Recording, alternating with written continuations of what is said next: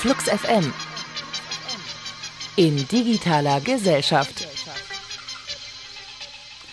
Braucht der Staat mehr Zugriff auf unsere digitalen Geräte? Morgen und übermorgen läuft die Innenministerkonferenz und Bundesinnenminister Thomas de Maizière, der erwägt, die Industrie zu verpflichten, Lücken in die Sicherheitsarchitektur digitaler Geräte einzubauen. Durch diese sogenannten Backdoors sollen deutsche Sicherheitsbehörden in Zukunft mehr Überwachungsmöglichkeiten im Rahmen der Terrorbekämpfung bekommen. Welche Auswirkungen die Pläne des Innenministers haben, ob sie wirklich zielführend sind oder ob sich daraus sogar neue Gefahren ergeben, das besprechen wir jetzt bei Flux FM in in der 100. Ausgabe Törre von In digitaler Gesellschaft mit Volker Tripp und Alexander Sander. Beide heute im Doppelpack hier. Ich bin aus dem Häuschen. Guten Tag. Hallo. Hi. Also, Backdoors, die scheinen ja ein echter Dauerbrenner zu sein, denn schon in der allerersten Ausgabe von In digitaler Gesellschaft haben wir zusammen genau über dieses Thema gesprochen. 100 Sendungen später sind Backdoors schon wieder Thema. Was fordert denn Herr de Maizière diesmal ganz genau?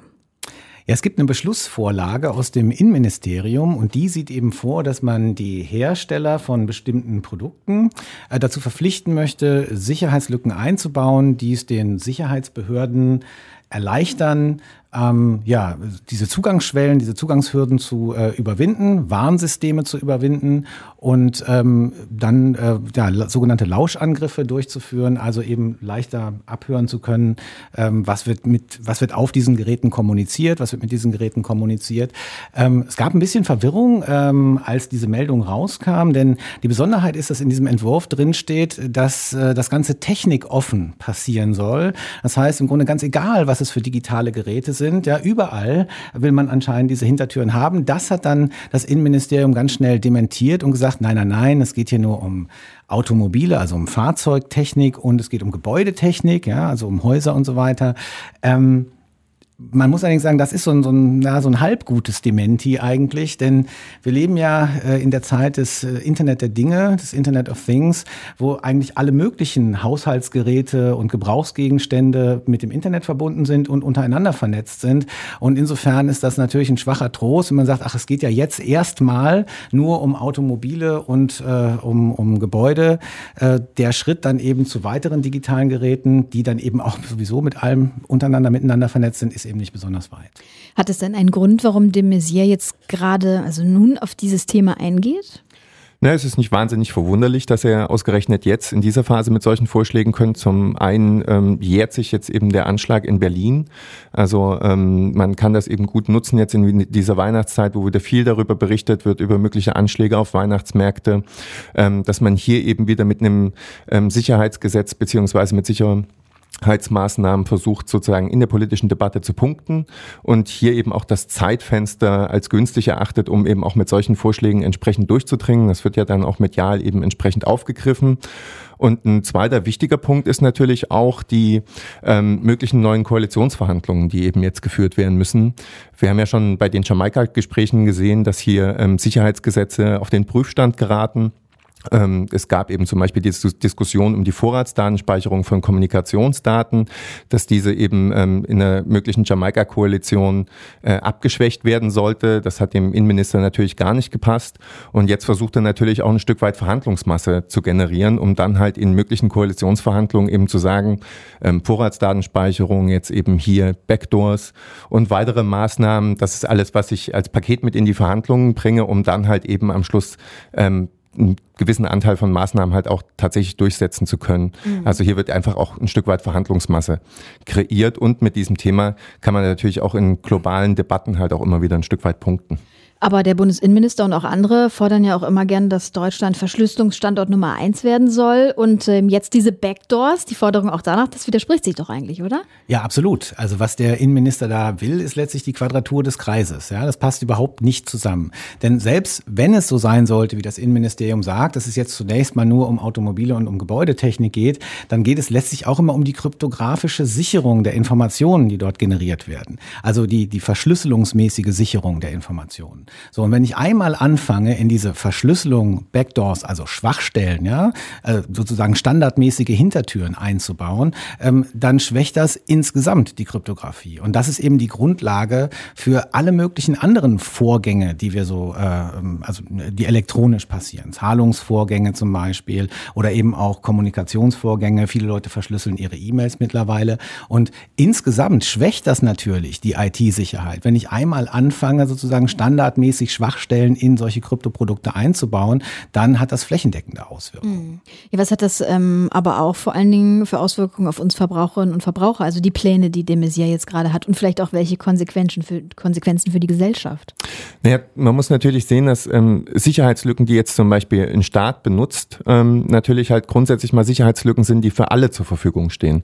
Das bedeutet, wenn ich eben zum Beispiel in ein Microsoft Windows-System eine Sicherheitslücke einbaue, um dort halt eben auf die Rechner von vermeintlichen Terroristen zu kommen, dann können diese Sicherheitslücken auch von anderen Personen, zum Beispiel Cyberkriminellen, genutzt werden, die dann halt ganz andere Dinge vorhaben, zum Beispiel eben Online-Konten hacken oder sonst ähnliche Maßnahmen.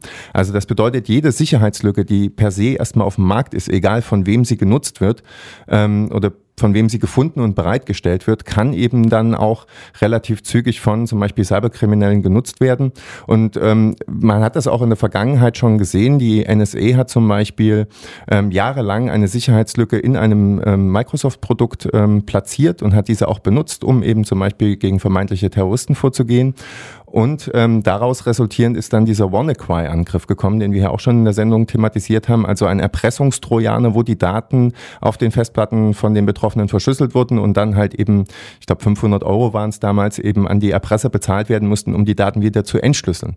Und man hat hier also eben diese Sicherheitslücke der NSE, eines Geheimdienstes genutzt, die für mehr Sicherheit sorgen wollten. Und das Resultat war, dass dann halt zum Beispiel auch Krankenhäuser angegriffen wurden mit dieser Sicherheitslücke und Patienten nicht mehr behandelt werden konnten. Und das sind natürlich dramatische Auswirkungen, wenn man eben in einem Krankenhaus liegt, worauf dann eben ähm, die Software oder die Betriebssysteme dort nicht mehr funktionieren und mhm. Leute halt schlichtweg einfach nicht mehr behandelt werden können.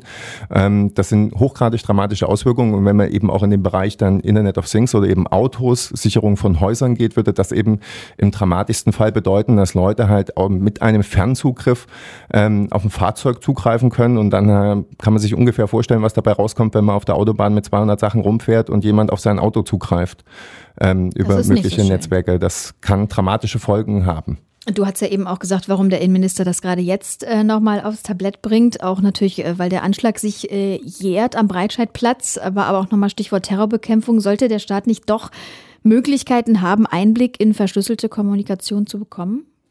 Es ist so die Frage, ob er das denn tatsächlich braucht. Also was, man, man kann sich ja fragen, was bringt ihm das denn eigentlich tatsächlich? Es wird häufig behauptet, dass dann Sicherheitslücken entstehen, dass Strafverfolgungslücken entstehen, dass man eben gar nicht mehr die Gesellschaft vor Terroranschlägen effektiv schützen könnte. Das sind aber bisher eigentlich alles immer nur Behauptungen. Und es gibt eigentlich gar keine konkreten Beweise dafür, dass irgendwelche oder dass, dass jetzt den Sicherheitsbehörden zu wenig Befugnisse zur Verfügung stehen würden. Im Gegenteil, also bei allen Terroranschlägen, die wir in den letzten Jahren gesehen haben, war es sehr häufig so, dass die Attentäter vorher schon auf dem Radar der Sicherheitsbehörden waren, dass sie auch ohne weiteres beobachtet werden konnten, dass man wusste, wo sie sich lang bewegen, mit wem sie sich treffen. Und es gab dann sehr häufig einfach Pannen in der, in dieser Überwachungsarbeit oder in der Polizei Polizeiarbeit, die aber nichts damit zu tun hatten, dass man zu wenig Befugnisse gehabt hätte, sondern einfach, dass man häufig, dass man schlampig gearbeitet hat.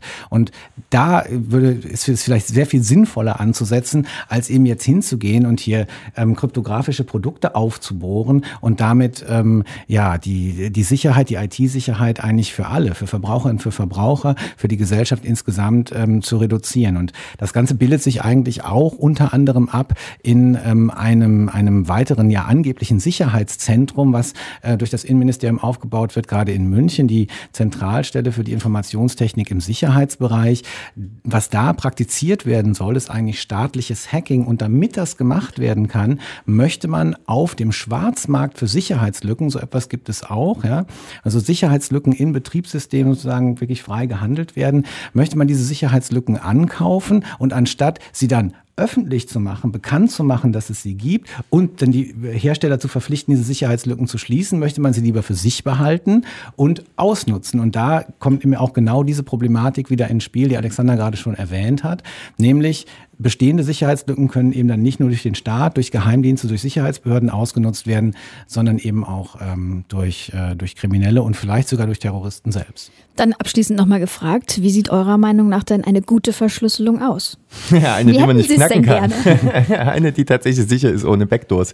Ähm, tatsächlich lässt sich zum Beispiel ganz gut überprüfen, ob ähm, eine Verschlüsselungstechnologie Backdoors hat, indem sie halt einfach Open Source ist, also indem man halt einfach schauen kann, wie der Code geschrieben ist und ähm, sozusagen der Community äh, es überlässt, hier eben diese Sicherheitsüberprüfung vorzunehmen und zu schauen, gibt es eben ähm, Schwachstellen in diesem System und diese werden dann in der Regel auch äh, eben relativ zügig öffentlich und können dann eben auch entsprechend relativ schnell gestopft werden. Von daher ist ähm, ja ein offen einsehbarer Code der Verschlüsselung äh, enorm hilfreich, um tatsächlich für ein gewisses Maß an Sicherheit zu sorgen.